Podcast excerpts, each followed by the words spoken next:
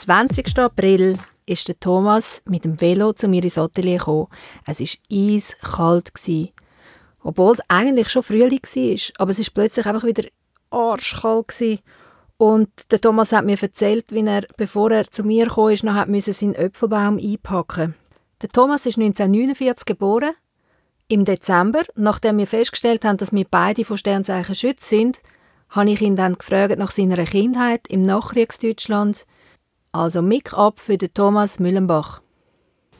Nachkriegsdeutschland oder Zerstörung habe ich nicht sehr intensiv erlebt, weil ich bin in Bonn aufgewachsen und Bonn war nicht zerstört, weil es vollkommen unbedeutend war im Krieg. Köln war zu über 90 Prozent zerstört.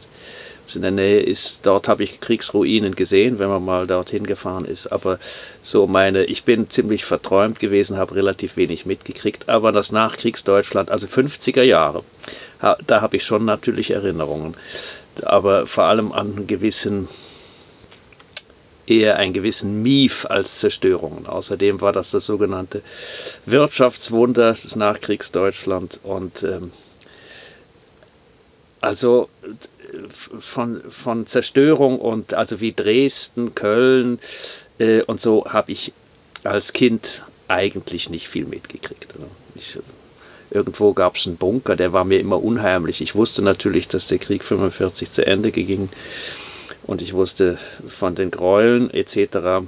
Ja, und es war ein bisschen komisch, wenn ich, ich bin in einem Polithaushalt aufgewachsen. Mein Vater war Berufspolitiker. Und äh, bei der CDU. Und die war damals die herrschende, allein herrschende, hatte damals dann noch sogar absolute Mehrheit.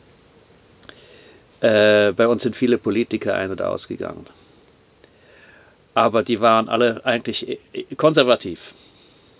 Und wenn du 68er ansprichst, das ist ja eher der linke Schub. Und ich war, ich habe 69 Matur gemacht in Bonn an einem Gymnasium. Und äh, da haben wir natürlich schon was mitgekriegt, also bis zu Schülerstreiks und weiß der Teufel was, Pershing 2 etc. etc. Aber ich war nicht der wahnsinnige Demonstrant. Also vieles hat mir auch gestunken von den, von den Linken. Ganz sicher dann 68, als die alle mit dem Mauerbüchlein rumrannten, habe ich gefunden, ob die alle eigentlich einen Knall haben. äh, ein Diktator langte doch weil Mao ist ja auch einer der ganz, ganz üblen Diktatoren gewesen, vergleichbar mit Stalin und Hitler. Äh, ich habe einfach gefunden, die spinnen. Also äh, wie man äh, damit rumrennen kann. Und ich hatte dann Diskussionen, wo behauptet wurde, dass ja, der Marxismus ist nicht ein Marx, war nicht ein Philosoph, sondern ein Wissenschaftler, weil daran ist nichts zu rütteln an seinem Kapital. Das ist einfach wie ein Naturgesetz. Mhm. Also alles, das war sehr ideologisch auf äh, verbrämt, nicht verbrämt, sondern äh, vorgetragen. Und ich war immer allergisch auf Ideologien, auf mhm. große. Also von dort her war ich ein bisschen, weder war ich bei den Linken noch bei den Rechten. ich habe einfach gefunden, die haben alle einen Knall mhm. irgendwie. Und ich wusste eins, ich, ich, ich gehe sicher nicht in die Politik. Du und ja. euer Wohnort Bonn ist der so gewählt worden, weil dein Vater Berufspolitiker ja. war? Mein Vater war ganz früh so offenbar noch Mitgründer der CDU und so weiter. Also der war da ganz und sehr christlich. Ich bin in einem sehr katholischen Haushalt ja, aufgewachsen. Da bin ich jetzt davon ausgegangen. Es war ja. so rheinischer Katholizismus. Das ist eine Art Katholizismus, den man hier nicht so kennt. Äh, Wie ist denn die Ausprägung? Ja, die ist durchaus auch ein bisschen lockerer, als man das so kennt und ein bisschen intellektueller. Also in Anführungsstrichen. Ne? Und wer hat denn die, die Art von Katholizismus prägt? Also es ist regional, quasi, wenn du sagst ja, Rheinisch, Rheinland, ja, Rheinische, der Rheinische irgendwie, die, da war ja Napoleon mal dort im Rheinland und so. Also es war so ein bisschen so eine französische Leichtigkeit, so minimal. Und so die, den lieben Gott einen guten Mann sein lassen. Das mhm. ist so ein bisschen so dieses, diese, aber durchaus sonntags geht man in die Kirche und so. Und wenn man, ja, sündigen ist ja auch ganz praktisch, weil da gibt es eine Beichte, wo man das ja alles wieder ablegen kann. also, also, überhaupt nicht puritanisch, oder? Okay. Sondern das Gegenteil. Okay. Also nicht, dir, dir ist nicht gedroht worden mit dem Teufel und dem Fegen? Nein, nein, das ist ja, kann man, kannst ja kannst in die Beichte gehen, macht nichts. Okay, okay, Schwamm drüber. Schwamm drüber. du, und wie wird man Berufspolitiker? Also ist ja etwas, was wir hier in der Schweiz eigentlich kaum kennen. Ja, das ist, das ist ja, ich meine, das ganze deutsche Polizsystem ist total anders wie in der Schweiz. Also wirklich sehr, sehr fremd. Ich habe meinen Eltern immer gesagt, also wenn die mal hierher kamen nachher, wo ich schon in der Schweiz war, ja, die reden doch auch Deutsch, das ist doch, ich sage, das ist mehr Ausland, als wenn er nach Frankreich oder Spanien geht. Mhm. Da sind die Systeme viel ähnlicher als in der Schweiz. Das ja. ist wirklich ein anderes System. Und es gibt äh, Berufspolitiker und mein Vater war dann, äh, der war ursprünglich also richtig Politiker in Rheinland-Pfalz noch und ist dann, äh, war dann eigentlich Organisator der CDU, also ein Parteisoldat. Okay, wir hatten heftige Diskussionen, sei es politisch, sei es religiös. Das waren die zwei Hauptthemen am Mittagstisch oder so. Und da sind die Fetzen geflogen. Wie muss man sich das vorstellen? Da bist du gewesen, dein Vater, deine mein Bruder, Mutter? Mein älterer Bruder, der drei Jahre älter ist, der hat dann Architektur studiert. Der war 68 in Paris, mhm. noch als, als, als Student. Und hat mitgemacht? Äh, ich, also hat das miterlebt, ja. ja. ja. Und ihr sind die zwei Buben gewesen, zwei ja. Geschwister? Ja. ja. Ja, es gab, es gab noch eine Leiche in der Familie, meine, im wahrsten Sinne des Wortes. Wir hätten noch eine ältere Schwester gehabt, die ist früh im Rhein ertrunken. Also die kannte ich nicht mehr. Die kannte, das ist, äh, da war ich, das, äh, das, muss, das muss, da muss ich drei gewesen sein oder so, da ist die ertrunken. Und wie alt bist du gewesen, wo deine Eltern dir das erzählt haben? Oder hast, ist das etwas gewesen, wo du auch immer das hat mir. Das war, das wusste ich früh. Das war früh. Das ist also. Und es war ein Fehler meiner Eltern, es war eine Aufsichtspflichtverletzung, eindeutig. Mhm. Also meine Mutter hatte ihr ganzes Leben lang darunter gelitten. Sie haben dann später, als ich äh, auch aus dem Haus war, meine Mutter hatte sehr früh Kinder, mit 18 geheiratet oder sogar noch. Ja. Also während des Krieges haben die geheiratet, hatten ganz früh Kinder. Mein Bruder ist Jahrgang 46 und meine Schwester 44, glaube ich. Ja. ja. Ähm, sie haben dann, als ich aus dem Haus war und Kunst studiert habe in Karlsruhe, haben sie ein indisches Waisenkind adoptiert. Mhm. Also ich habe eine, eine äh, Adoptivschwester, die viel jünger ist als ich. Und haben Sie sie als Baby adoptiert? Nein, nein als Neunjährige, glaube ich. So. So ja. um die Dreh Also ja. sehr schwierig, schon den ganzen, die ganze Heimkarriere schon, äh, schon mit. Mhm. Ich bin dann, äh, wo die kam, bin ich, äh, ich mir zwei Wochen ausgenommen und habe die zu Hause eingeführt, weil meine Eltern konnten absolut kein Englisch und sie kam aus Indien mit Pidgey Englisch. Da habe ich da mhm. vermittelt. Mhm. Long ago. Aber das ist jetzt natürlich eine andere Geschwisterbeziehung, weil du einfach schon eigentlich schon aus dem Haus ja, bist, oder? genau. Aber Kontakt habt ihr? Ja, wir haben Kontakt, ja. Und ist sie immer noch in Deutschland? Sie ist in Deutschland bei Stuttgart, hat zwei Kinder. Ihr Mann ist sehr früh gestorben. Mein Bruder auch übrigens. Äh, meine Eltern sind schon länger tot, also da ist nicht mehr viel. Dann gehst du auch nicht mehr so viel auf Deutschland zurück? Ich bin selten in Deutschland, weil ich habe eigentlich keine... Ich bin dann, wenn ich ein Projekt dort habe oder so, aber eigentlich sonst keine Roots. Ja. Und du hast gesagt, dass du zu Karlsruhe studiert hast. Ja. Ähm, wie, wie ist die Entscheidung äh, zum Kunststudieren? Wie ist das für dich? Äh, ja, das war, hat sich das angebahnt? Es hat sich sehr früh angebahnt, dass ich äh, kunstaffin war. Ich bin als 14-Jähriger schon durch die Museen und Galerien gelatscht. Allein? Ja. Alleine. Mein Vater war ein Hobby. Kunsthistoriker für Bauhistorie, der hat für die Romanik geschwärmt, hat auch ein kleines Büchlein geschrieben, aber als ähm, aus Leidenschaft. Als, äh, und äh, die Baukunst hat mich nicht so interessiert. Ich war sehr früh auf Malerei und ja, ein bisschen Bildhauerei. Und äh, ja, ich habe dann eigentlich mit 16 habe ich gesagt, ich will Künstler werden. Ja. Und das hieß dann nachher, ja, das kann man nicht werden, das kann man so, äh, man muss irgendwie einen Beruf haben und dann nebenher kann man ja und dann und so. Aber äh, wir hatten tatsächlich äh, Bekannte. Wir hatten, äh, der eine war, ich kannte, lernte dann zwei Profikünstler kennen und die haben mich durchaus bestätigt. Und so. Ich habe gesagt, es gibt ja Akademien, es gibt ja Ausbildung, wieso doch, kann doch, man das nicht werden? Man, Natürlich ja. kann man das. so. Super. Also, und dann habe ich mich, äh, ich habe dann eben Matur gemacht und dann habe ich mich äh, beworben dachte, ja, ich hatte ja keinen Vorkurs, nichts und der Kunstunterricht war miserabel. Also hast du auch nicht wirklich ein Portfolio gehabt? Das habe ich erstellt. Mhm. Doch, das habe ich, hab ich mir gemacht. Irgendwie.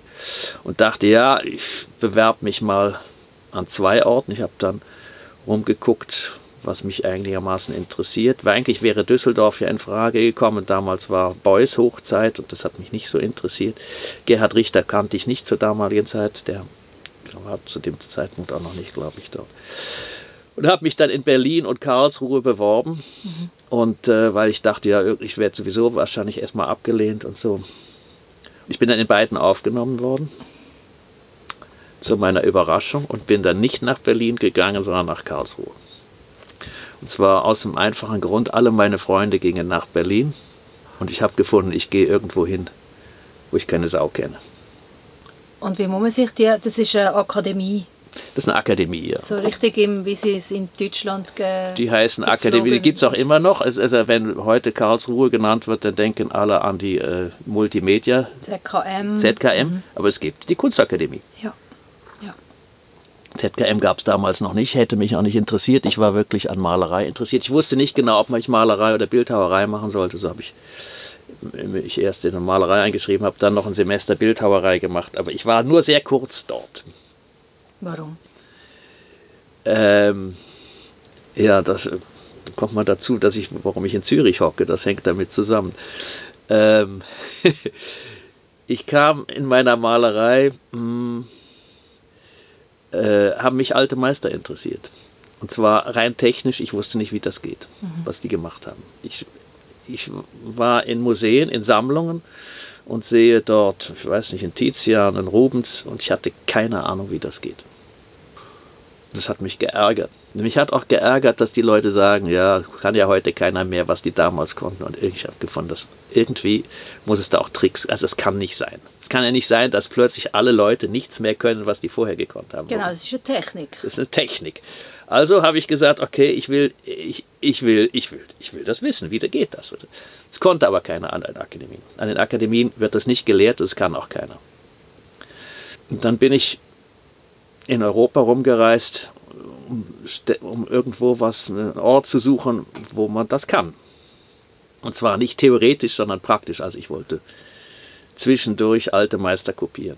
Und da hast du dich müssen durchfragen, weil ich Internet hat es ja keins Nein, nein ich, ich bin rumgereist. recherchiert? Ich bin nach Wien gereist, ich habe recherchiert in England, ich, äh, in, in Italien und eigentlich wollte ich nach in die Niederlande oder Belgien oder so, ich wollte ans Meer es war dann klar, ich müsste das über irgendwie Restaurierung machen, weil dort da ist es da relativ nah. Und äh, der, äh, ein, ein Restaurator an der Königlichen Museum irgendwie äh, in äh, Brüssel, der hat mir gesagt, was Sie suchen, müssen Sie nach Zürich gehen. Da ist jetzt zurzeit einer. Gehen Sie ans äh, Schweizer Institut für Kunstwissenschaft. Dann habe ich mich dort, habe ich da hingeschrieben oder telefoniert und haben die gesagt, ja, kommen Sie mal vorbei. Und dann bin ich da vorbeigegangen und dann hat er gesagt, okay, Sie können anfangen im Herbst. Sind die dort auch schon oberhalb vom Stadelhofen gewesen? Nein, nein, nein, nein, die waren ganz woanders. Die waren an der Lindenstraße und nachher waren sie, äh, nachher waren sie am Stadelhofen. Ja. Und heute sind sie ja in, äh, äh, haben sie diese wunderbare Villa in der Nähe von der Villa Bad Dumba. Ja, ja. Ich habe das so für normal genommen und habe erst nachher gemerkt, dass sich da ständig Leute bewerben, die alle abgewiesen werden. Äh, irgendwie hat dem das gefallen und dann habe ich dort angefangen und habe dort, das habe ich zwei Jahre gemacht. Darf ich, ich, jetzt muss ich dich fragen, weil wirklich just mein letzter Gast, Monika Stalder, ah. sie hat für ihre letzte Arbeit hat sie ähm, mir erzählt, wie sie Gesso-Technik eigentlich aufgearbeitet hat oder so ein adaptiert für ihre Bedürfnisse. Und ähm, ich habe das nicht, nicht gekannt. Und da bin ich jetzt, habe ich jetzt dich fragen, ist das, ist das äh, wo ist die entwickelt worden? Ist das eine Renaissance-Technik oder? Zum Teil noch früher, zum Teil im Mittelalter. Also Gesso heißt, ist ja nichts anderes als Kreidegrund. Ja. Kreidegrund. Und der Kreidegrund, bevor sie mit, äh, mit Öl gearbeitet haben oder nur sehr wenig mit Öl, hatten sie Kreidegrund und für, für Temperafarben. Und nachher kam der sogenannte Halbkreidegrund, da kommt dann Öl noch dazu. Das ist geeignet dafür, Ölmalerei, weil sonst saugt das wahnsinnig Genau, das hat sie mir erklärt. Aber für was braucht es dann für Temperafarbe? Die, die, die würde ja nicht äh, so, also Temperafarbe ist eine sehr kurze Farbe, sagt man, die kann man nicht, äh, die kann man nicht vertreiben, die kann man nicht äh, lang, äh, langfristig streichen, sonst reißt sie. Und dafür ist das steht dann sehr schön. Also ein Kreidegrund ist ein wunderbarer Grund und da, die Farbe steht da sehr leuchtend drauf und sie gilbt absolut nicht. Sobald ich Öl dazu nehme, hat sie eine leichte Tendenz von einer, von einer, von einer Gilbung. Mhm. Also für eine, für eine wässrige Technik äh, oder halbwässrige wie Tempera ist Kreidegrund natürlich so wunderbar. Aber es ist sehr heikel, reißt auch gerne, wenn es nicht ganz, ganz präzis gemacht ist. Vor allem, wenn es auf, auf, auf Stoff gemacht ist, nicht auf Holz. Also das hat so sein Dafür und Dawider. Aber das, da kommen wir also wirklich in Details rein, was also, ich glaube, hier zu weit geht. Ich weiß es nicht. Ich bin gar nicht sicher. Ich kann mich nämlich gut erinnern, als ich noch in der Ausbildung war, hast du uns durch eine Ausstellung im Kunsthaus geführt ähm, vom äh, Peter Kl Klaas. Peter, äh, ja, Peter Klaas. Ja. ja. Peter Klaas. Peter Klaas. Ja. Er zusammen mit dem Polke. Mit dem Polke. Und dort sind deine, also deine profunden Erkenntnisse über die Malerei sind dort sehr, ähm, das ist sehr offensichtlich gewesen. Du hast auch äh, viel, ähm, du hast, also ich habe noch nie vorher so eine Führung erlebt und ja, und ich habe aber nie, äh, ich habe nicht gewusst, woher du all die Erkenntnisse hast. Und wer ist denn der, der Mentor von der, vom SIG? Das war äh, ein Restaurator, der hieß Brachert, Thomas Brachert der hat äh, am SIG, also der hat selber viel kopiert und hat, war ein Kunsthistoriker. Der war so äh, kopiert von altem Schrot und Korn. Also der hat noch bei Welte gelernt. Es gibt diese Dynastie Dörner, Welte und so weiter. Und der war also Schüler eigentlich vom Welte ursprünglich. Das sind die Dörner und Welte haben so Grundlagenbücher über Techniken geschrieben. Und so. Äh, war kein Künstler, absolut nicht, aber äh, wusste sehr viel über die, über die ganzen Techniken. Und der hat dort eine Restaurierungsabteilung aufgebaut, die sehr international war, mit sehr vielen jungen Leuten bestückt. Da waren Israeli, da waren Kanadier, Amerikaner, da waren Franzosen, Engländer etc. Und das war so, so ein internationales Technologie- äh, Set.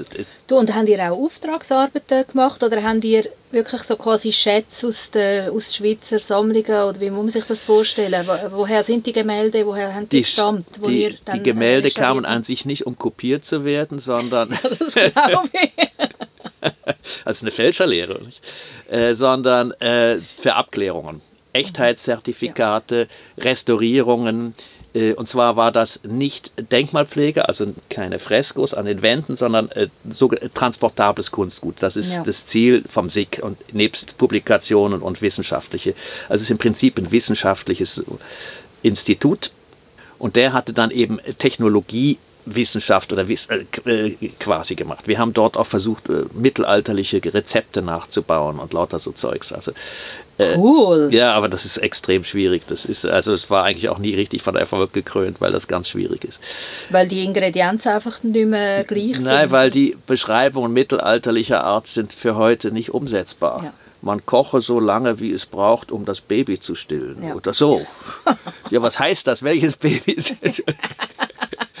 Die hatten ja weder eine Uhr noch ein, Temper noch, noch ein Thermometer. Und noch ein Busen, wo man als Baby anheben Ja, die Busen hatten sie schon, aber die, die, Messungen waren etwas schwierig und sehr blumig. Also, ja. Oder... Äh, oder äh, man koche, bis es ein, einen widerlichen Gestank ausströmt und so. Also, was heißt das?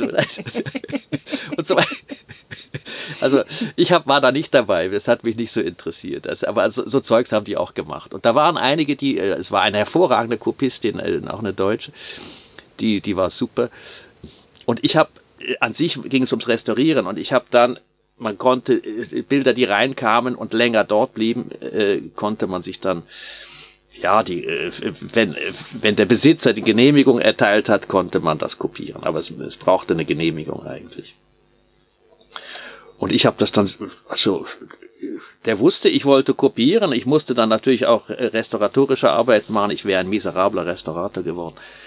Ähm, Du, aber als, als, Kopi als Kopierkünstler ist da Motivation, die Gemälde zu verkaufen oder, oder üben? Nein, das war für mich da, reine? Trainingssache. Ich Training. wollte einfach wissen, wie das geht. Ja. Äh, ich habe mit einem gotischen, mit einem gotischen Teil von einer Altartafel angefangen und da war dann sehr schnell in der Renaissance, Barock, äh, 18. Jahrhundert bis ins 19. rein. Ähm, also ich habe diese Manierismus, ich habe diese ganzen Phasen irgendwas immer gemacht, ein manieristisches Pontormo beispielsweise. Äh, äh, Das ist Sehr schwierig. Ich habe ähm, einmal gelesen in einem Interview mit dem Charles Bukowski, ja, dass er ähm, seine ähm, Lieblingsautoren hat er abtippt. ja, ja. Und zwar wirklich einfach ganze Bücher. Ja, das und um sich das eine Art verinnerlichen Ja. oder zum wie versuchen, eine, eine Art einen, einen Rhythmus oder sicher auch eine Dramaturgie äh, vielleicht so wie aufzugen oder einfach auf eine andere Art ähm, das aufzunehmen als zu lesen. Ja. Ja, es war für mich einfach, ich, ich brauche das auch nicht. Ich, ich benutze das nicht in meiner heutigen äh, künstlerischen Praxis. Ich wollte, das war einfach eher ein deduktives Verfahren. Ich wollte das ausschließen. Also ich wollte sagen, okay, ich weiß, wie das geht. Ja. Ich kann das auch, Ja. wenn ich das will. Und deswegen habe ich mir auch sehr schwierige Sachen vorgeknöpft. Also wirklich übles Zeugs. Peter Klaas hatte ich auch dabei, ja. So ein, also Auslandsstillleben. Du, und was ich ist mit all diesen Gemälden passiert? Die habe ich alle, ich, ich habe die alle nicht mehr. Die sind irgendwo. Äh, ich habe die sofort. Äh, ich hatte doch kein Geld und dann gab es wahrscheinlich immer. auf dem Schwarzmeer. Ja, das, äh, ja, wahrscheinlich ist eins. Eins ist wahrscheinlich äh, äh, ziemlich sicher. Also das war eine lusche Sache. Da kam ein. Ich habe dann richtig Aufträge gekriegt. Der, der kann kopieren. Kannst, kannst du mal und so. Und, ja, ich hatte auch ein tatsächlich ein Fälschungsangebot. Also das war ein professionelles Fälschungsangebot. Das habe ich mir echt, echt überlegt, aber das habe ich dann nicht gemacht. Und wie ist das an dich getragen worden? Also ist Ja, das war auch einer, der, einer, der dort äh, gearbeitet hat, der hat dann Kunsthandel gemacht und hat gesagt, weißt du was, äh, er hätte so viele Anfragen für, für so nicht sehr große Gemälde, die übers, über, übers Buffet passen aus dem 17. Jahrhundert Niederländer und ich sei doch gut da drin. Und er hätte schon Holz aus dem 17. Jahrhundert, er hat das alles, äh, ich sollte doch dahinter wieder was pinseln, unsigniert, das heißt dann Meister unbekannt aus dem 17. Jahrhundert. Ja.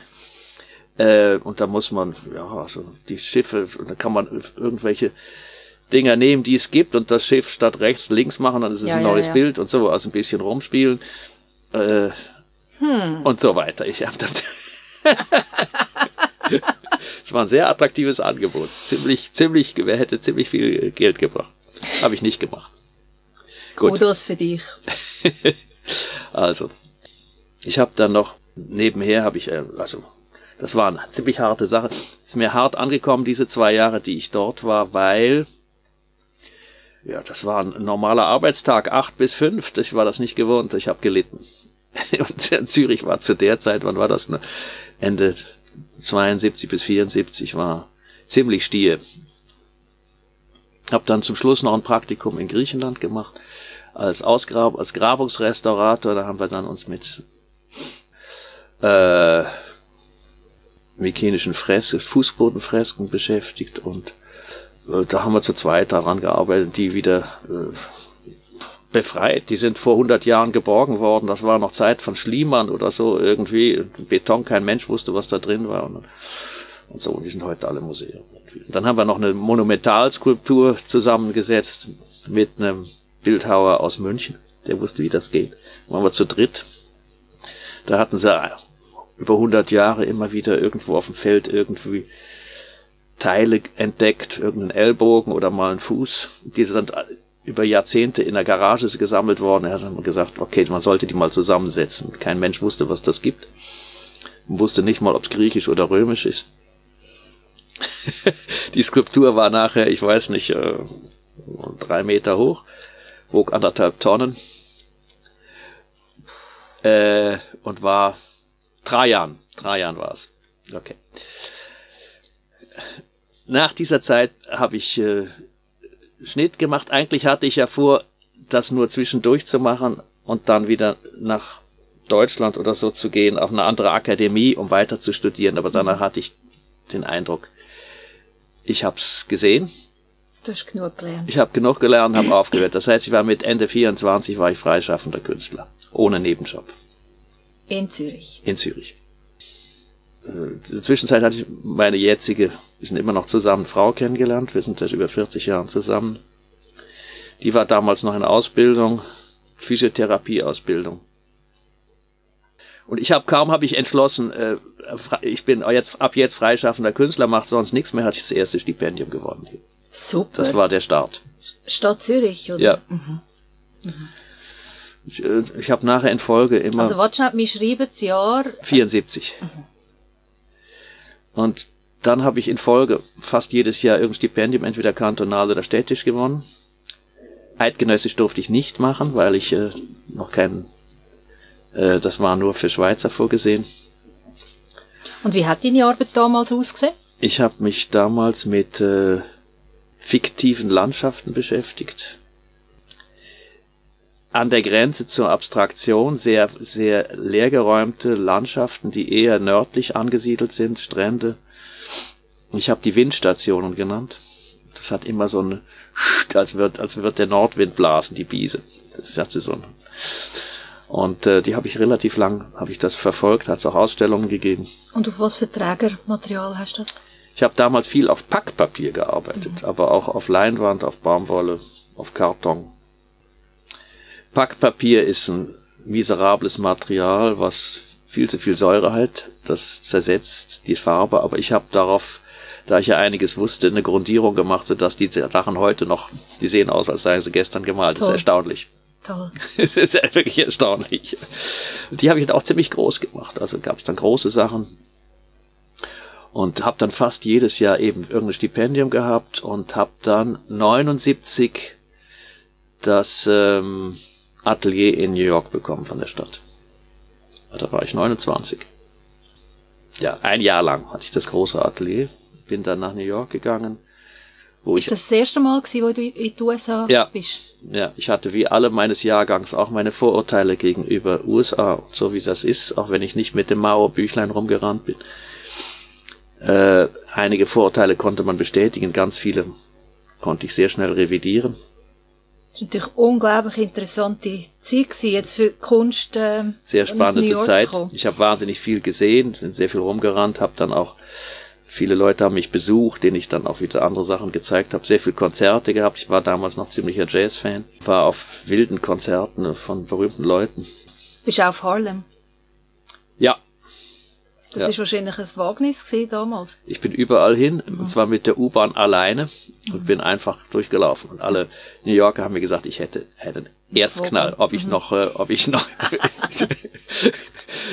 ähm, ja, wir sind überall hin. Meine Frau auch. Wir sind einfach, ähm, Natürlich haben wir nie den Stadtplan ausgepackt oder, oder sind auch nicht mit dem Fotoapparat um den Hals rumgerannt. Natürlich nicht, sondern aus der U-Bahn raus und strikt gelaufen. Fertig. Ja.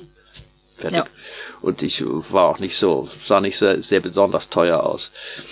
Also, es ist mir einmal passiert in Brooklyn, wo wir den Roller Palace gesucht haben. Wir wollten Rollschuh fahren im Roller Palace. Das war damals, kam damals wieder groß auf. Mit den Rollschuhen hatten wir auch, sind wir durch, durchgeguckt. Im Central Park Rollschuhen und so weiter. Und da lief vor mir ein großer, breit, breitschultriger, schwarzer Mann. Den wollte ich fragen, wo es zum Roller Palace geht. In Brooklyn. Dann habe ich ihn eingeholt, der hat sich umgesehen und hat die Beine in die Hand genommen, ist vor mir ausgerissen. Nein, hör auf. Also war jetzt zu, zu fixen Bildern. Also ich war derart, ich war derart äh, geplättet, weil ich war viel kleiner als er und schmächtiger. Der denkt, du bist ein Perversling. Der hat irgendwas gedacht, ich zicke jetzt das Messer oder weiß der Teufel was. Sonst kennt man die Story ja immer nur andersrum. Also nur so weit zu den, zu den Stereotypen. Gut, ich habe äh, New York habe ich ähm, viel gearbeitet, arbeiten mit erst mit Tusche, Tuschezeichnungen, Pinseltuschezeichnungen und dann relativ große Bilder äh, auf Baumwolle, die dann vollkommen abstrakt waren. New York war für mich der ging an den Nullpunkt der Malerei. Das hatte sie schon vorher angedeutet. Ich habe dann vorher mit mit mit Waldgeschichten und so, so Naturgeschichten, die ich aber total umge also sehr weit in eine Abstraktion getrieben habe. Und das ging in New York weiter bis zu fast fast monochromen grauen Bildern. Sehr sehr stille Bilder, weil ähm, Das war auch so ein bisschen Reaktion. Ich habe so viel gesehen, es waren so viele Eindrücke etc. Und gleichzeitig waren in Europa die jungen Wilden angesagt, die mich angekotzt haben, ziemlich angekotzt haben. Bis heute finde ich grauenhaft zum Teil, bis auf wenige Ausnahmen. Und ich habe das Gegenteil gemacht. Kam dann zurück und hatte meine erste mit 30 meine erste Museumseinzelausstellung, nämlich im Kunsthaus Zürich. Das habe ich gesehen und auf das habe ich dich auch ansprechen. Das ist doch sehr außergewöhnlich. Ja. Der einzige so junge Künstler, den ich jetzt gerade so könnte nennen, ist der Urs Fischer. Ja, ja, aber da muss, man muss einen Unterschied machen. Der hatte natürlich den großen Saal und ich hatte natürlich unten das kleine. Okay. also ich hatte nicht den großen Saal, den Bürle-Saal, den werde ich wohl nie kriegen. Äh, und der Urs Fischer hat auch eine andere äh, Galerie im Rücken, als ich Ja. sie hatte. Hast du eine Galerie im Rücken gehabt? Ich habe ganz früh Galerien gehabt. In verschiedenen Ländern bist du repräsentiert gewesen. Ja, Und hast du zum Beispiel auch dann ähm, zu New York, hast du auch Repräsentation nein, habe ich? Ja, ganz zum Schluss habe ich mir das überlegt, aber das ist, geht nicht so einfach, das ist schwierig. Ja. Also in New York habe ich diese Bil stillen Bilder gemacht und ich war vorher schon, hatte ich die Einladung ans Kunsthaus, ja, wenn ich zurückkäme, könnte ich da Sachen zeigen. Den habe ich dann dort gezeigt, da gab es auch einen kleinen Katalog. Die Ausstellung hatte nicht sehr viel Erfolg, alle waren vor, äh, eher überrascht, dass ich mit so ruhigen grauen Bildern kam und nicht auch so aufgeregte Bilder? Bilder gemacht habe. also das ist typisch, ich war auch immer, immer wieder so ein bisschen neben den Schuhen. Wenn die, der Trend in die Richtung ging, war ich garantiert auf einem anderen. Also sehr, sehr häufig nicht. Das ist aber nicht neben den Schuhen, oder? Ja, Weil nicht- neben den Schuhen wäre mehr, wenn du nicht dir selber unbedingt nicht Ja, ja, treu stimmt. bist. Falsch, falsch. aber du bist quasi antizyklisch. Ich bin etwas so antizyklisch unterwegs. ja. So, in der Tendenz anti, also es war gar nicht programmatisch, aber irgendwie, ich, ich habe so einen inneren Widerspruchsgeist. Ich sagte, das will ich wirklich nicht. Das interessiert mich auch nicht.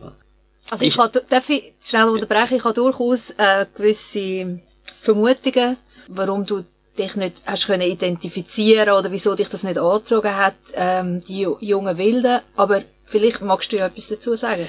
Ja, ich fand einfach die Expressionisten so viel besser. Schlicht und einfach. Also Ja. vor allen Dingen Beckmann. Ich, äh, ich bin, Ja. äh, ich finde Beckmann großartig. Und Beckmann ist, äh, also jetzt haben wir eine Kirchner Ausstellung. Ich habe neulich sogar eine Führung gemacht und eine private Führung waren über 20 Leute da. Ich bin kein besonderer Kirchner-Fan, aber das ist die frühen Jahre in Berlin und Dresden sind natürlich viel besser als die, die er in Davos gemacht Ja. hat. Aber von den Expressionisten habe ich eigentlich immer am ehesten Beckmann und auch Nolde besonders geschätzt. Und äh, Beckmann, der äh, nach dem Ersten Weltkrieg eigentlich ähm, prophetisch Auschwitz vorweggenommen hat. Seine großen Triptychen und äh, die, die ganzen Foltergeschichten. Das ist in den 20er Jahren zum Teil gemalt, also äh, lange bevor die Nazis ihre Gräuel eröffnet haben. Und wenn ich dem dagegen irgendwie Elvira Bach oder so saß, fand ich es einfach albern, muss Ja. ich sagen. Fand ich es einfach albern. Und, oder, oder der, also es gibt da etliche, oder, ähm, Mittendorf und, der, und, und so weiter. Also und die und diese dieses Pathos. Ich bin ein ich, ich habe was gegen Pathos. Ich mag Pathos nicht und schon gar nicht aufgesetzt und so vor sich hin und so der leidende Künstler und der der der die hatten auch einen Geniekult. Ich fand es furchtbar, muss ich sagen. Und ich habe eben zu der Zeit in New York hat habe ich eigentlich so das hing noch mit meiner Beschäftigung mit, mit diesen Landschaften zusammen, diesen ruhigen, stillen Sachen, habe ich eigentlich mal gedacht, was ist denn immer auch bei alten Bildern, wo es hinten zum Horizont geht, ganz der Hintergrund, wo es verschwimmt, Sfumato bei Leonardo. Und habe gefunden, das, das male ich. Ausschließlich das. Und das wird dann fast abstrakt. Es verschwimmt und es kriegt diese Grauwerte etc. Das hat mich interessiert. Das ist ziemlich das Also du Gegenteil. gehst in die Unschärfe. Ich gehe in die Unschärfe, in das Unbedeutende und so weiter. Ja. Ja. ja, also das Unbedeutende und das, da sind wir schon dort, was mich bis heute umtreibt, ist das Nicht-Heroische, das, äh, das Nebensächliche. Der Osteil hat mal geschrieben in einem Katalog in, in, in einer Ausstellung in Italien, ich würde nicht den Kronleuchter malen, sondern den Schalter für den Kronleuchter. so ein bisschen auf den Punkt gebracht, ist ganz schön. Und der Max Wechsler, als äh, mit äh, der einen Katalog geschrieben hat von einer Ausstellung, die hier in im Helmhaus war und dann nach Nürnberg gegangen ist ins Dürerhaus, hat er geschrieben über meine Zeichnungen von der falschen Lineatur in der wahren Zeichnung. Also, lauter, das verstehe ich jetzt nicht. Lauter falsche Linien, aber die. Zeichnung ist richtig okay. als Ganzes. Okay. Äh, das beides sind ganz schöne Analogien. Analogien, ja, ist ja ganz, ganz schön. Äh, also, es wird ja viel Mist geschrieben äh, über Kunst. Also, und das fand ich ziemlich gute Bilder. Also ich beschäftige mich schon lange mit dem Unbedeutenden, dem nicht spektakulären. Äh, das geht von, ähm, von Stuhlbeinen über Schatten, die das Schulbein wirft, bis zu den Betten, in denen ich geschlafen habe. Im Prinzip male ich alle Betten, in denen ich geschlafen habe. Die heißen dann auch so, jetzt ist ein Bild äh, in der Sammlung äh, vom, vom Bossart in Rapperswil, das heißt Bett Lollum, das ist ein wunderbarer Titel, weil es ist ein winziges Kaff in Nordfriesland, in Niederlanden. Das heißt halt Lollum. das ist super. Aber es gibt auch Bett Berlin und Bett Zürich natürlich und Bett weiß der Teufel wo. Du, und ist das etwas, wo dir deine Eltern eine Art, ist dir das wie mit der Erziehung mitgegeben worden, dich, dich zu achten oder äh, vielleicht auch Rücksicht zu nehmen oder eben ein bisschen, oder glaubst du, die, die, die Aufmerksamkeit aufs ähm, in Anführungs- und Schlusszeichen Unbedeutende, ist das, äh, ist das einfach in die, ist die einfach in dir drin, oder? Ja, in uns drin ist ja nur, sind ja nur Innereien zunächst mal. da ist nichts drin. Außer den Genen, die man hat. Ja, aber die, okay. Aber nein, also Erziehung sicher nicht. Sicher nicht. Ähm, meine Eltern waren ausgesprochen unökologisch, sind nie, fast nie in die Natur gegangen, etc. Es waren, nein. Ich, und ich habe mich sehr früh innerlich auch von meinem Elternhaus abgenabelt. Ich bin früh weggegangen und ähm, äh, ja, also es gab kein Zerwürfnis, kein großes, aber äh, eine ziemlich weitgehende innere Distanz. Nein, das hat zu tun mit, äh, äh, mit Bildern, die ich schätze. Ich habe früher eigentlich die Impressionisten nie geschätzt, weil ich mochte dieses Süßliche nicht. Also speziell Renoir war mir, lag mir äh, übel auf. Äh, dieses Süßliche, dieses bläulich-rosa, dieser Teint von den, von den netten äh, Ladies, die und Renoir war ja ursprünglich Porzellanmaler und das meines Erachtens hat er das nie ganz abgelegt. Aber irgendwann habe ich entdeckt, Moment, ich habe sie ein bisschen, hm, ich habe da was nicht ganz mitgekriegt. Da, dort äh, hat mich das interessiert, weil ich finde, die Impressionisten haben auch das Unbedeutende gemalt. Äh, Wäsche, große Wäschebleiche, wo es nur diese, diese, diese weißen Stücke auf der Wiese mit dem Sonnenlicht, was irgendwo durchkommt, das ist extrem eine andere Sache als äh, das Historienbild, das bedeutende und das äh, biblische Bild, diese ganzen Erzählungen, die es ja zu der Zeit damals noch gab, die ganzen Historienschinken. Und plötzlich haben die da irgendwie ein bisschen Sonnenlicht, was durch den Wald kommt, gemalt oder irgendwie ein Funkeln auf dem Wasser, ein Monet, äh, die Heuhaufen. Also die, die, die unbedeutenden Bilder, mhm. die, äh, nee, die unbedeutenden Sujets, Genau, und das die, die sind ja wahrscheinlich auch, also da ist man ja sicher auch ein Risiko eingegangen, weil die, die lassen sich wahrscheinlich nicht verkaufen. Oder wenn man ein Porträt von einer bedeutenden ja, Figur genau. malt, dann kann man das wahrscheinlich auch die verhökern oder man macht sogar... Ja, die sind ja verlacht worden. Die sind verlacht worden wegen diesem Unbedeutenden und es gab ja dann auch diese, diese Geschichte mit dem Emil Sola, der... Äh, ihnen auch vorgeworfen hat, obwohl er sie verteidigt hat und, und Texte geschrieben hat, mhm. aber ihnen vorgeworfen hat, sie können nicht das eine große bedeutende Bild malen im Impressionismus. Das hat der Unterstützer des Impressionismus ihnen vorgeworfen, also schon interessant. Und äh, das hat mich irgend, also irgendwie, es ist dieses Unbedeutende. Also was vom Größten von Goya, der wirklich einer der großartigen Maler ist, sind drei Lachsstücke in Winterthur auf, einem, auf einer Platte noch so ein bisschen Rest vom Blut, das ist gerade frisch geschlachtet worden. Und diese drei Lachsstücke, da ist die ganze Drama der Existenz drin. Nicht? Ja. Und, äh, und das ist eigentlich etwas, was mich total, was mich, äh, was mich total beeindruckt. Also nicht, nicht das pathetische Auftreten, die große Geste, sondern die kleine Geste und es transportiert ganz viel. Mhm. Das finde ich. Und dem gehe ich nach. Ja.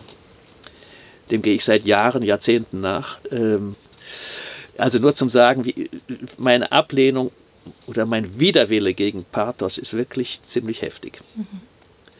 Und auf der anderen Seite ist natürlich Minimal, das ist mir zu mathematisch. Das ist mir zu, äh, das ist mir zu quadratisch. Genau, also hast du dich zu New York dann auch nicht anstecken lassen davon? Nein, ich habe viel Minimal gesehen und vieles beeindruckt mich auch, aber das, äh, das nimmt mir nicht den Ärmel rein. Mhm. Äh, wahrscheinlich, weil ich Malerei so gern habe. Gute Malerei ist einfach toll. Und Minimal hat ja im Prinzip Malerei abgelehnt, mhm. eigentlich. Mhm. The main thing wrong is that uh, a painting is uh, und so weiter made on a canvas and hanging on the wall und so weiter gibt es genau äh, gibt es genaue Definitionen, warum das nicht so toll ist. Wobei, also die Faszination mit Oberflächen, die äh, gibt es ja bei Minimal Art zum Teil. Ja, ja, ja, ja, aber also die frühe Minimal, die war sehr radikal ja. in der Ablehnung und ja. so weiter. Oder, oder auch die Texte von Ed Reinhardt und so weiter. Das ist, ich weiß, äh, unsere armen Studenten, die haben das in Theorie gelesen. Ed Reinhardt, ja, die hat, konnten nachher nichts mehr machen. Das ist, äh, was man alles nicht machen darf als Künstler. Das ist, es ist nur Verbots, ein Verbotstext. Und äh, okay. So lustig. Also viel später bin ich, bin ich dann. Äh, aber stopp, komm, wir gehen nochmal ja. zurück. Also du hast in New York, hast du ein, auch ein, ein, wie sagt man, Body of Work, also hast du ein äh, Werk geschaffen und du hast gewusst, dass du die dann kannst im kleinen Saal im Kunsthaus genau. zeigen. Genau. genau. Das hast du auch gemacht. Dann genau. bist du quasi zurück in der Schweiz. Hast du bis dann auch schon, haben ihr schon Kinder gehabt? Nein, das sind du und deine Frau gewesen, aber sie sind schon verheiratet gewesen. Ja, wir sind verheiratet gewesen, weil sonst hätten sie mich aus der Schweiz rausgeschmissen. Ich war, damals war das ziemlich rigide. Äh, Sicher auf, die einfachste Art. Ja, auf, äh, auf, auf heftige Anregung des, des pensionierten ehemaligen äh, Fremdenpolizisten, Fremdenpolizeichefs. Den hatten wir als Jurist der hat, und der hat gesagt, heiraten Sie, dann ist, ist, die Sache einfach. Zahlen, und ich hatte damals noch eine Buße, weil die, ich, weil ich aus dem Institut rausgegangen bin, bin ich ja hier geblieben und habe gemalt. Und die haben gesagt, ja, Sie haben ja gemalt, aber Sie hatten keine Arbeitsbewilligung. Das heißt, ich habe eine Buße gezahlt wegen nicht legitimierten Malens damals. Du hast dich weiß gewaschen, damit du kannst Und er hat gesagt, zahlen Sie die Buße, heiraten Sie. Dann, aber ich sagte, muss ich die Buße zahlen? Sagte er, ja, zahlen Sie das. Ich habe gerade neulich wieder mal die Schweizer machen geschaut und ich habe gemerkt, es ist zum ersten Mal, ich habe im Fall nichts zu lachen gehabt. Ich habe das so in Erinnerung gehabt als die sauglatte Komödie.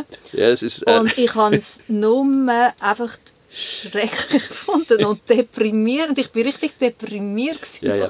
Okay, aber das war wirklich, also... aber hast du so ein bisschen das Milieu Ja, ja, aber es glaubt mir heute fast niemand, dass ich wirklich gebüßt worden bin wegen nicht erlaubten Malens. ich habe gesagt, ja, Sie, Sie, Sie, wollen doch Künstler sein, dann ist das eine Berufsausübung und die haben, dafür haben Sie keine Legitimation. Ja. Ja. Also wir waren verheiratet, hatten aber keine Kinder. Äh, der erste unser erste Kind ist dann 1980 auf die Welt gekommen. Der Moritz, der heute ein ziemlich bekannter Musiker ist. Cellist. Okay. Wir haben drei Kinder, zwei Töchter und ein Sohn. Äh, ja, ich kam dann zurück, oder? Also irgendwie, und äh, bin dann erstmal ziemlich heftig in ein Loch gefallen hier, weil alles war so klein und so irgendwie. Wir hatten uns auch überlegt, in New York zu bleiben. Es war, gab eine Option und aus verschiedenen Gründen sind, sind wir dann nicht geblieben. Aber die, wenn du, also klar, du bist quasi erfolgsverwöhnt gewesen, von einem Stipendium zum nächsten, aber gleichzeitig, das ist ja, das erlaubt einem ja ähm, eher also ein bescheidenes, äh, das ist trotzdem, wenn du das hochrechnest, ist das ja ein bescheidenes Einkommen. Und hast du auch äh, Bilder verkauft? Ja, aber wir haben weit unter dem Existenzminimum ja. gelebt. Ja. Aber ihr habt in der Stadt gelebt? Wir haben in der Stadt ja. gelebt, ja. Wir hatten uns immer irgendwas gemischelt. Wir hatten dann eine, hm, äh, ein Haus, das hätte abgerissen werden sollen in Schwammendingen. Ja. Von gebaut 15, 1537, glaube ich, irgendwie, also wirklich alt. Sehr niedrig, aber viel Platz. Das war in einem miserablen Zustand. Dort haben immer irgendwelche, weiß nicht, asozial und so gewohnt, weiß der Teufel. Und hatte auch Wasserschäden, weil da ist dann einmal der Bach durchgelaufen und so weiter. Das hat uns die Stadt dann freundlicherweise angeboten, weil wir haben so gemüdet. Und da habe ich dann jahrelang das Stück für Stück renoviert und mir auch oben ein Atelier eingebaut, das heute noch ein Kunstatelier. Wow. Und das ist heute, steht heute unter, unter Heimatschutz oder Denkmalschutz sogar. Toll. Ja. Also das gibt's. Und das ist von, es gehört immer noch der Das gehört der Stadt. Wir wollten das dann nachher mal kaufen, um, um, um uns freier darin bewegen zu können, noch freier umzubauen und einzurichten. Das hat dann die Stadt nicht gemacht. Mhm. Ja. Meine Frau war dann irgendwie äh, mit der Ausbildung auch fertig, hat dann am Burg Hölzli gearbeitet, als, aber als Physiotherapeutin mit psychisch Kranken, vor allen Dingen Schizophrenen und hat dann später äh, ihr eigenes Studio aufgemacht. Genau in diesem Haus auch. Sie hatte, wir haben dann in dem in diesem uralten Bauernhaus gewohnt. Also sie hatte unten Praxis, in der Mitte haben wir gewohnt und oben hatte ich Atelier. Und da sind wir aber so ein bisschen Freaks von Schwammendingen gewesen ja. wahrscheinlich, oder? Ja. Schwammending ist doch sehr, damals ein sehr konservatives ja, Quartier gewesen. Sehr SVP-lastig mhm. und so und, und, und sehr viel Randständige und so weiter. Also, aber die SVP-Lastigkeit war schon ziemlich nervig, ja. Mhm.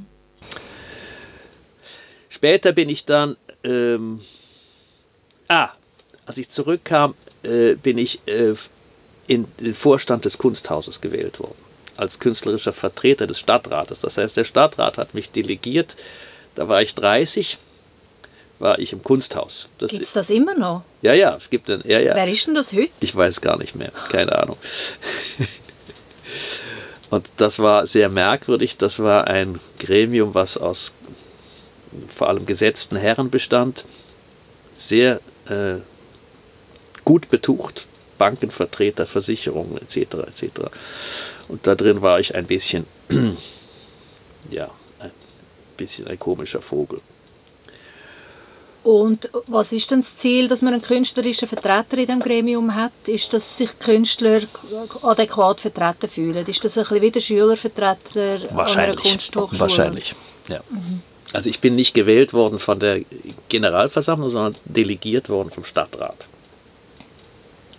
Und die haben dich aber ähm, haben dich die dann eher widerwillig äh, empfangen in ihrem Gremium oder ist das? Nein, nein, äh, die waren sehr Nein, nein, das war sehr freundlich und sehr Schön. formell. Das macht man ja nicht äh, bis äh, zu den Tagen, wo ich mich dann angefangen habe, daneben zu benehmen.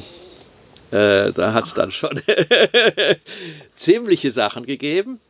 Also weil Bist das war, du ein Querulant, oder? Äh, ich empfinde mich eigentlich nicht als Querulant, aber ich, äh, äh, ich schaue sehr genau hin, das hängt auch mit meiner Arbeit zusammen. Ich höre genau hin und wenn es nur Machtgeschichten sind, dann fange ich an, äh, Stacheln auszufahren. Und da liefen Machtgeschichten ab, aber heftig.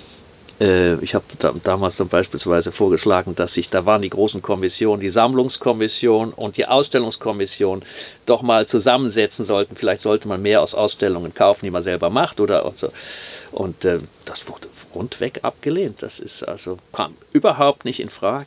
Gar, überhaupt nicht in Frage. Und dann ging es um die, die teuren Ankäufe mussten vor dieses Gremium, vor den, das ist das höchste Gremium der, der, des, des Kunsthauses, die wählt auch den, den Direktor ich habe mich dann hin und wieder schon mal gegen einen Ankauf gewehrt. Weil du gefunden hast, es ist äh, zu teuer oder es, es ist, zu teuer oder es, es gibt äh, ein, ein Papier, wo sie ein Grundsatzpapier, was sie überhaupt sammeln wollen, das entspricht überhaupt nicht ja. dem und so weiter, so verschiedene Gründe. Ich sage jetzt nicht, um welche Bilder es ging, aber da gab es also Sachen, die waren also fand ich eigenartig, sagen wir mal.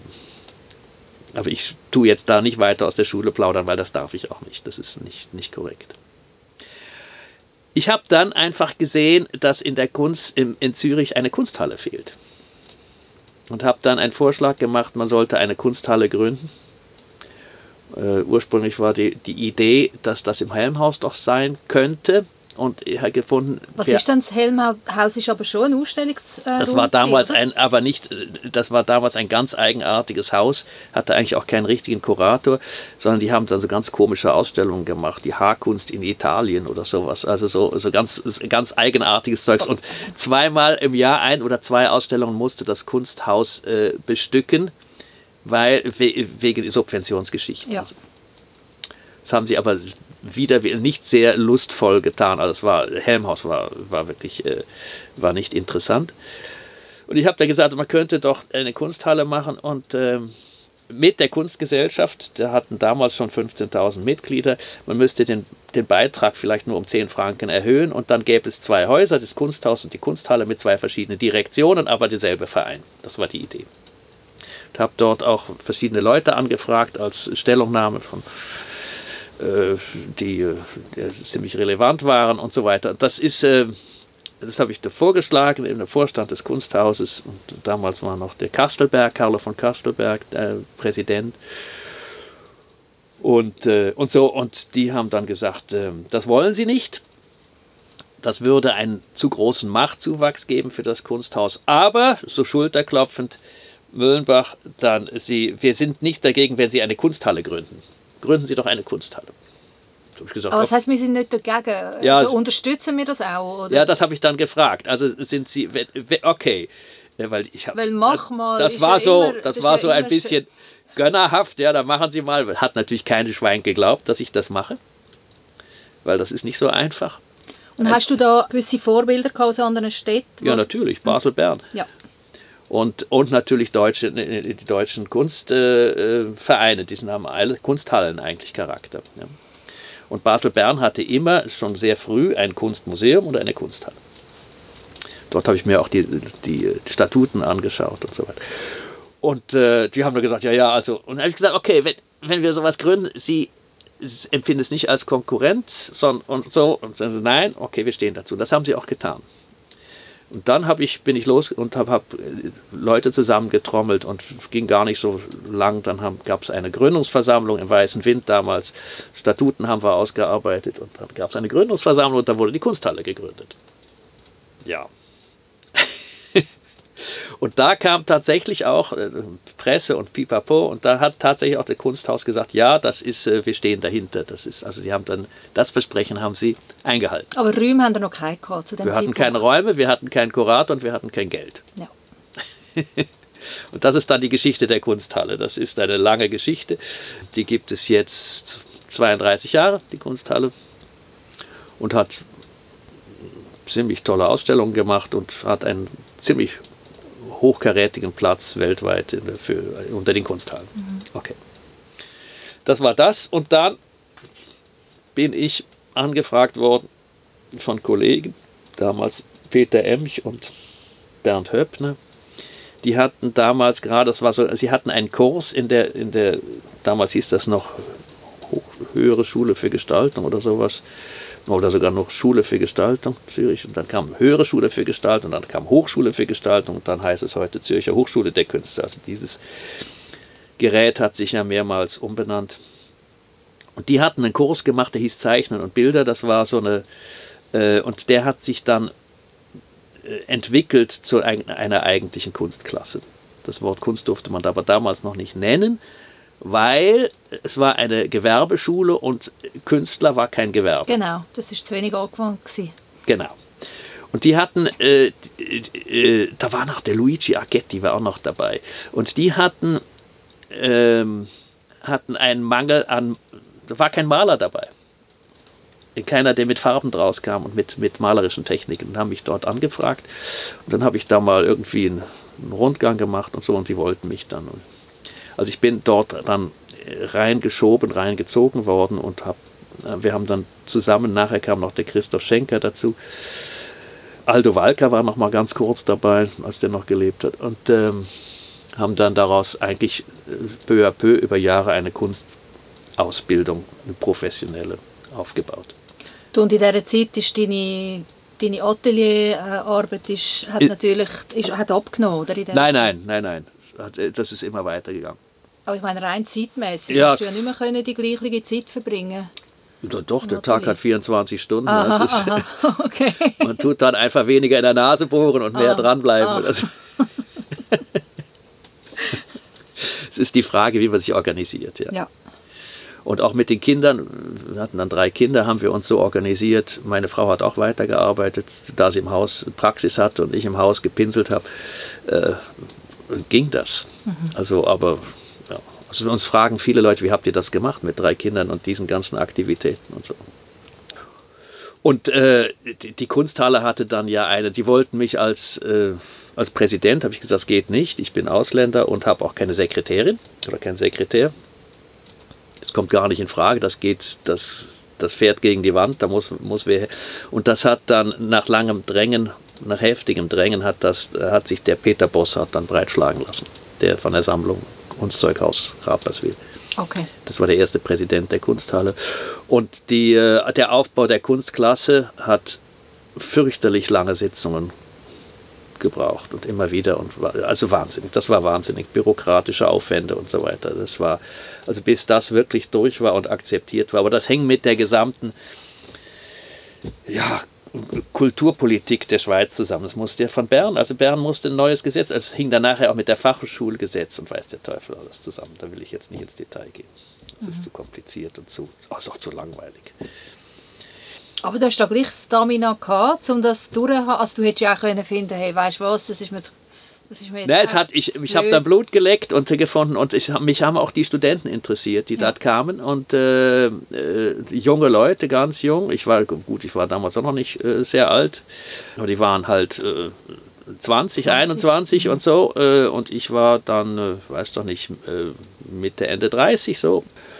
Mit den Galerien, das hat, ich habe so eine etwas Odyssee an Galerien gehabt. Ich war früh bei Bob Giesin, da bin ich dann weg war bei Emmerich, André Emmerich, der, groß, der ganz große Laden, Margit Baumann. Der ist dann irgendwann zugegangen und zwar ziemlich schnell, weil äh, der Herr Emmerich aus USA hat gesehen, dass die Amerikaner nicht mehr so gut zu verkaufen waren in Europa. Es wurde immer europäischer. Also da waren die, da waren die ganz Großen, waren da Hockney und weiß der Teufel was. Und da habe ich die Schlussausstellung gemacht auf drei Stockwerken. Das war ein Riesending. Und dann hat aber die, die äh, Margit hat dann mit dem Levi zusammen ähm, Emmerich Baumann äh, gemacht am Steinwiesplatz. Da hatte ich dann auch noch ein oder zwei Ausstellungen, ich weiß gar nicht mehr. Und das ist dann aber auch zugegangen, weil äh, der Levi hat seine, der hatte dann seine Geschichte in, im Bündnerland und hat nicht ganz seine äh, jungen Künstler reingebracht, weil die hatten eigentlich einen Vertrag, dass die Margit Baumann äh, freie Hand hatte, aber das war dann eben, also sie sind irgendwie ist das dann sehr schnell geschlossen worden. Und dann war ich bei äh, Brandstätter und Wies, die haben mich dann angefragt. Da habe ich drei Ausstellungen gemacht. Oder was, die kann ich nicht. Was ist, wie, hat die, sich die positioniert? Die waren, hatten noch eine Außenstelle in Italien. Oberitalien hatte ich dann auch in, in einem Schloss. Die hatten verschiedene Leute, relativ viel Deutsche, dann aber auch ein Engländer, äh, Schweizer und so, also so ein Mix. Aber das war, hat sich auch auseinander dividiert aus verschiedenen Gründen und sie ist nachher in einem Flugzeugabsturz umgekommen. Und danach war ich bei Rotwand, Galerie Rotwand, da habe ich drei Ausstellungen gemacht, die alle sehr gut liefen. Dort haben wir gut verkauft. Wie heißt sie, wo die Galerie hat? Das Sabina, Sabina und Bettina. Bettina Meyer-Bickel und Sabine, äh, mein Gott, kann ich den Namen jetzt noch sagen? Egal. Die gibt es immer noch? Nein, die haben jetzt zugemacht. Okay. Die haben jetzt ihre letzte Ausstellung. Da bin ich aber schon vorher weg, weil irgendwo sind wir nicht warm geworden miteinander, obwohl es sehr gut lief und bin heute bei Katz. Okay. Katz Contemporary. Genau. Also das ist meine, meine Odyssee von Galerien in Zürich, woanders ist es egal. Du und wie ist, also das bringt mich jetzt vielleicht gerade zu einer, zu einer Frage, ähm, jemand mit so profunden Kenntnis von diver ganz verschiedenen analogen Techniken, wie äh, hast du Digitalisierung erlebt? Fürchterlich. Furchtbar. Ich leide drunter. ich muss dir sagen, dass ich meinen ganzen Mailverkehr während der ganzen Schulzeit, wo das aufkam, nicht selber gemacht habe. Ich habe mir eine Privatsekretärin, die hat das gemacht. Ich fand's schrecklich. Also das Mailprogramm öffnen, das ist für dich schon. Ja, das war. Ich hatte gar keinen Computer. Ich erinnere mich an Szenen, wo ich, wo die Bibliotheken umgestellt habe. Ich liebe Bibliotheken, Zettelkästen und so. Mhm. Und heute ist das alles auf dem Computer. Ich weiß noch, ich vertipp mich immer. Ich hatte diese Krankheit schon als Schüler.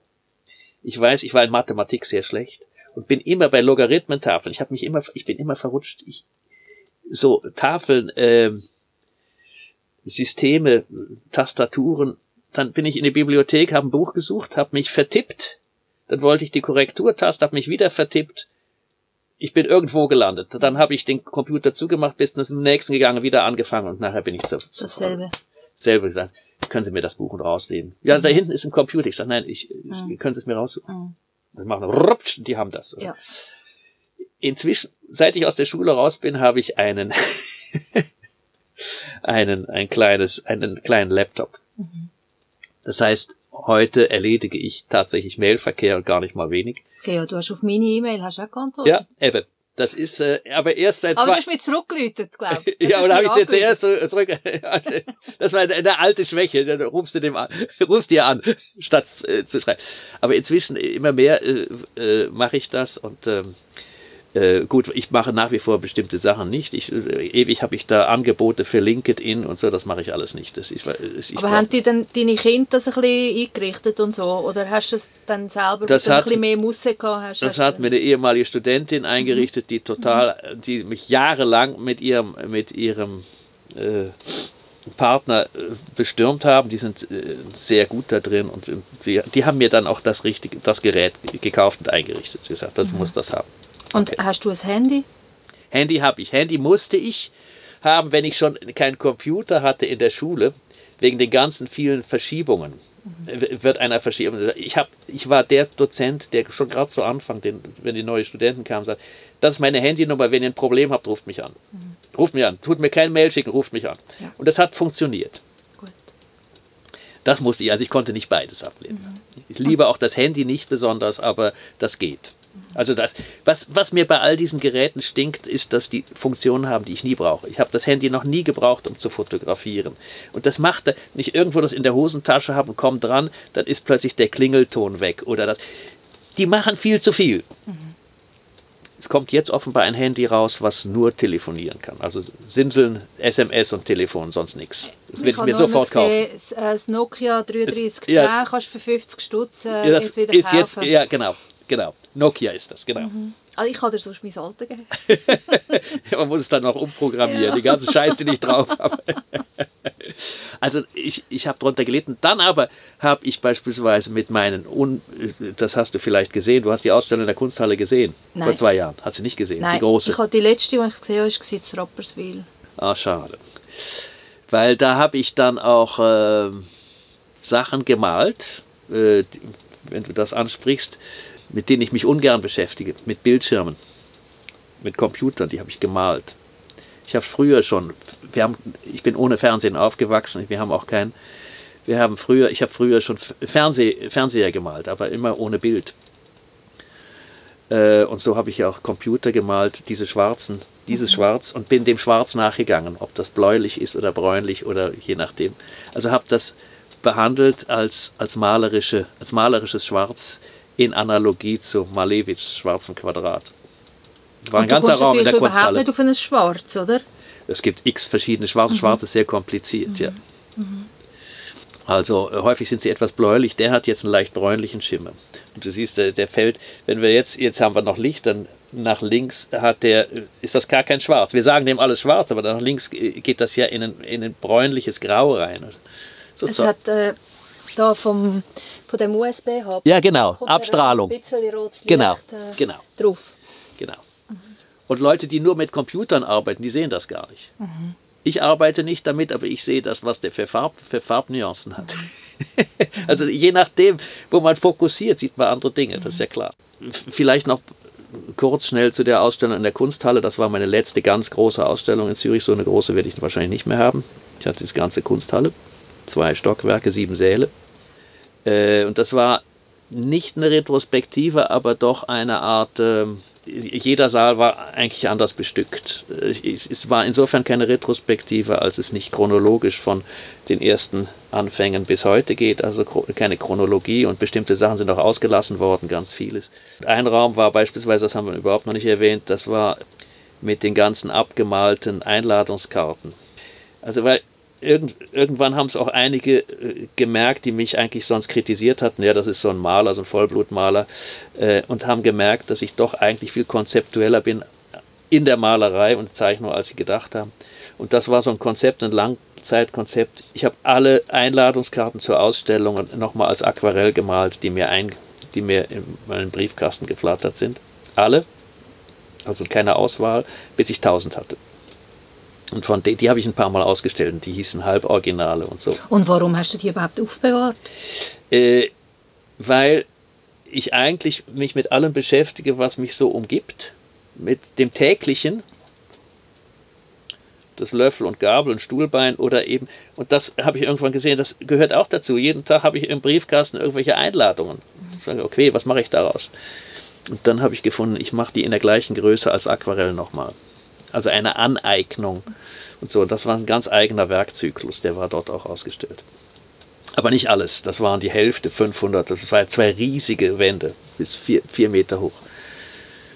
Und hat dich da äh, die Sammlung interessiert, also die Gesamtheit von diesen Einladungen oder zum Teil, keine Ahnung, das Grafikdesign oder was, was ist der... Ja, mich hat die, die Idee interessiert von dieser Kippbewegung vom Original, das war mal ein Original, dann ist es gedruckt worden.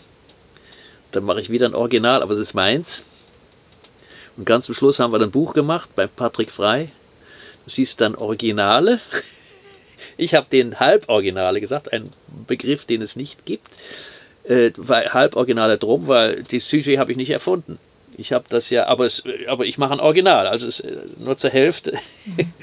Und den Begriff hatte ich aus dem Balkan von, da gibt es relativ viele Geschäfte, die Fälschungen verkaufen. Die sagen denen aber nicht Fälschungen, sondern die sagen den Halboriginal. Das Schön. So, Wunderschön. so was Schlitzohriges, ja.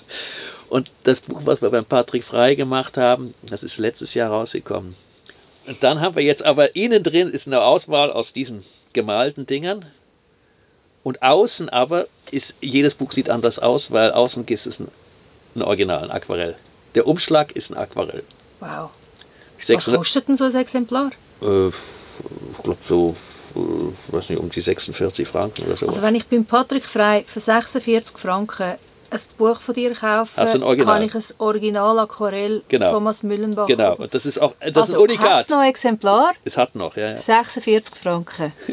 es, hat, es, hat, es hat noch, ja. 600 Stück habe ich gemacht. Toll. Ich hatte, das ist jetzt, wo du sagst, gelassen. Äh, wir haben äh, mit ganz tollen Gestaltern, Hi heißen dieses. Maggie und äh, Claudio. Genau, mhm. Maggie und Claudio. Und das war diese Idee, mit dem Original, nicht Original zu spielen. Und dann, äh, der Claudio wollte, dass jeder ein Umschlag anders aussieht, in dem mit so einem komischen Umdruckverfahren und so weiter. Aber das haben die dann gerechnet, das war viel zu teuer. Und dann habe ich gesagt, hm, wie, wie hoch ist die Auflage? 600 was wäre denn, wenn ich jedes, wenn ich 600 Aquarelle selber machen? Und dann kam das und ich hatte einen Monat Zeit für 600 Aquarelle. Shit. Also 30 Tage, das macht 20 Aquarell pro Tag. Ja. Kein Samstag, kein Sonntag auslassen. Nein, wenn, nichts, wenn du auslässt, musst du am nächsten 40 ja, machen. Ja. da muss ich sagen, da bin ich ins Rotieren gekommen. Das trocknet wenigstens relativ schnell, oder? Ja, ja, gut. Ich, da habe ich die angefangen, das auf äh, zu machen und nach drei Tagen hatte ich, ich weiß nicht, da, da hatte ich schon etliche. Und, dann, und der Haufen Papier, der war so hoch. Die konnte man auch allein nicht reintragen, musste ich da teilen. Und das kam. Das war schon alles gedruckt, weißt du, nur noch nicht gefaltet, sondern. Da habe ich dem Claudia angerufen, ich habe eine Krise, ich weiß, ich weiß nicht, was ich, ich du musst jetzt sagen, wie sieht das aus? Geht das überhaupt? Und so, und der kam, da hat sich das angeschaut und sagte, super, super. Und weitermachen. Dann, weitermachen. dann habe ich gemetert. So mit der Peitsche. Gemetert und gebrettert. Ja. Aber hast kein, also du hättest ja auch einen neuen anstellen wo, wo mitmacht. Das, das kommt überhaupt nicht in Frage. Ja, ja, ja, original. Nein, nein, geht gar nicht. nicht. Dann wäre es wieder halb original. Das geht gar nicht, wäre hätte gar nicht gegangen, nein. Mhm. Ja. Was gibt es noch zu sagen? Hm. Jetzt lebst du zu Oerlikon. Wie lange schon? Seit 1990. Und das ist dann die natürliche Progression von Schwammendingen. Äh, das Richtung ist, Innenstadt ist dann Oerlikon. Ja, wir wohnen dort sehr privilegiert. Das ist Eigentum. also großväterlich, also äh, ihr Vater, Isabellas Vater, meiner, meiner Frau, ist da drin aufgewachsen. Das kommt aus ihrem Familienbesitz. Mhm. Und wir haben dort damals dann eine Garage abrei abreißen lassen und dafür ein Atelier und Praxisraum gebaut. Ja. Wobei Isabella macht fast keine Praxis mehr, keine Physiotherapie mehr. Die hat sich über Jahre umgebildet äh, von, mit ihrem Begeisterungsprojekt. Sie macht professionell griechischen Tanz. Mhm. Und äh, lehrt das, ist das, ihr, das ist ihr, ihr Job inzwischen geworden. Und wir haben dann, sie hat ein neues Haus auf Südkreta gebaut, ein Tanzhaus mit drei Räumen und einem großen Saal und einer großen Küche. Und sie ist jetzt dort, sie ist äh, mindestens vier Monate im Jahr ist aber für dich auch nicht schlecht, oder? So ein Domizil noch zu haben. Ja, es ist nicht so schlecht. Ja, ja. Wobei ich bin, ich bin nicht sehr häufig unten. Mhm. Das Haus ist nach meinen Plänen gebaut. Das ist, äh, das äh, habe ich mich da zwischendurch als Architekt versucht. Eigentlich contre sie wollte das.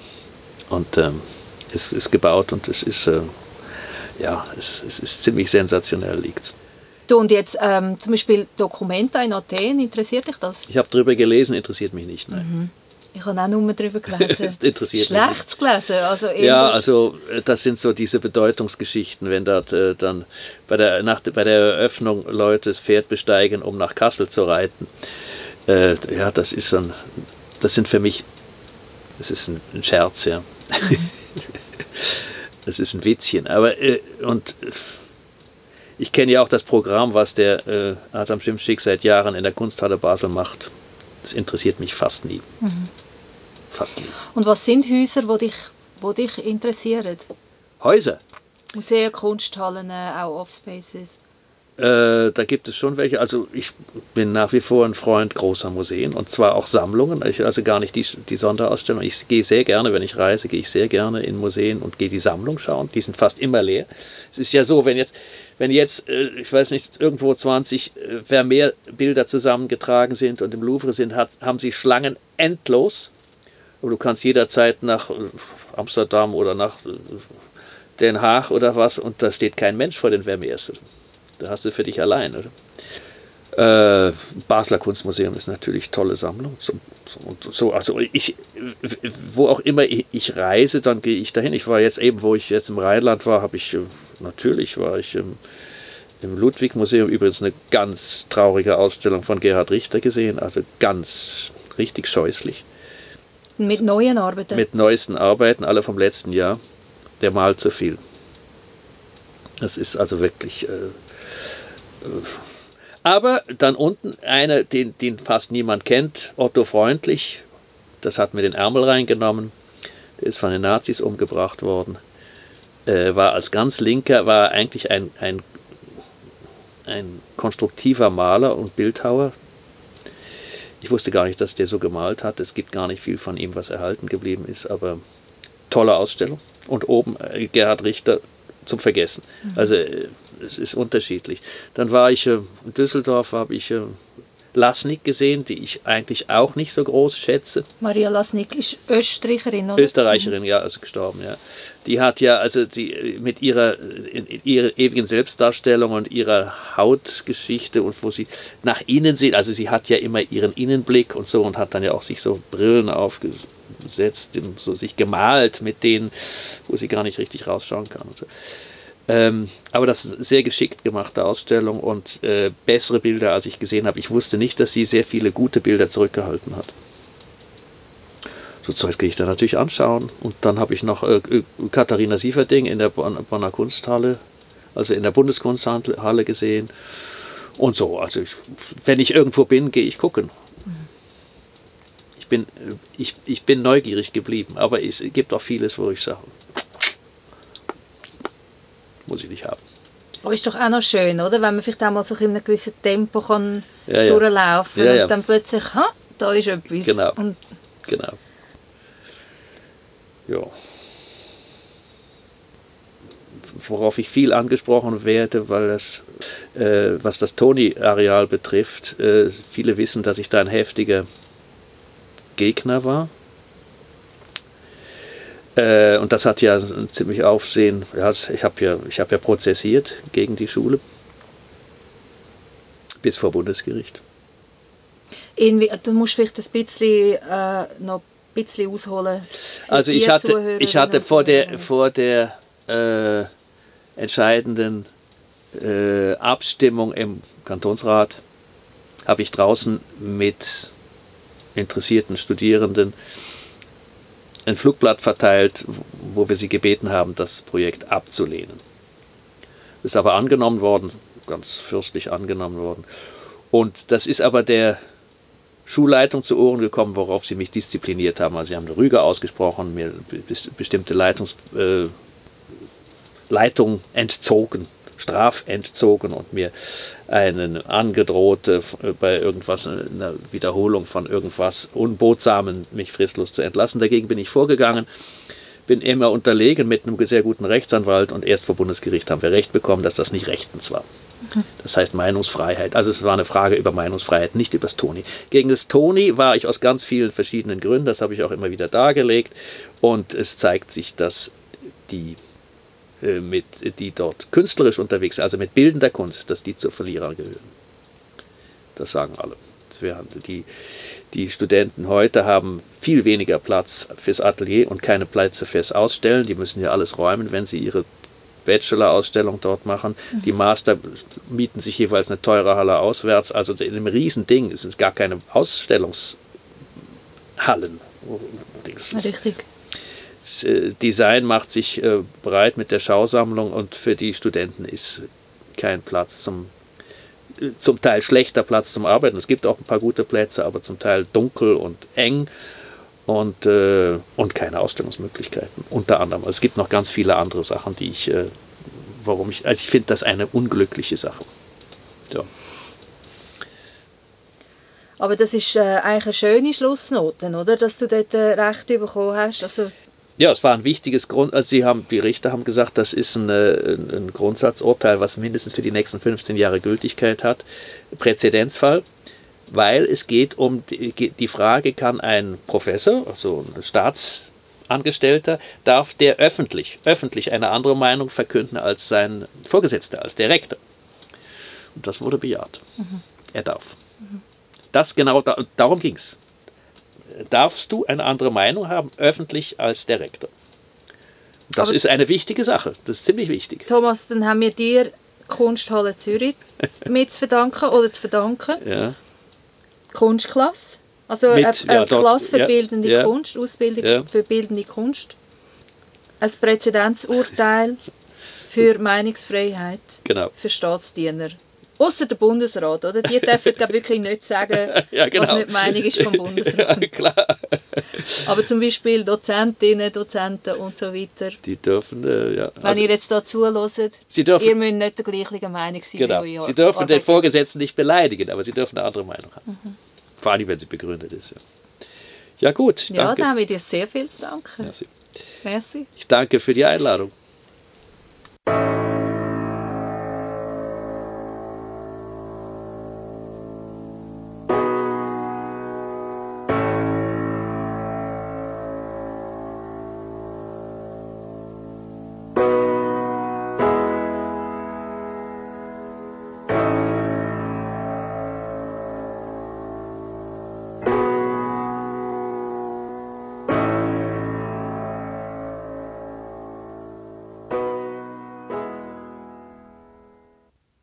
So, ich bin wieder da, Garopalla, Alles Blau Podcast. Wenn das das erste Gespräch war, das ihr gehört habt, möchte ich euch darauf hinweisen, dass es eine ganze Reihe von anderen Gesprächen schon gibt. Ihr könnt euch über jede Podcast-App abonnieren oder auf iTunes. Ihr könnt den Podcast auch bewerten. Oder ihr könnt mir Feedback, Anregungen schicken an mail.carolinpalla.com. Bis zum nächsten Mal. Danke, ich bin aus.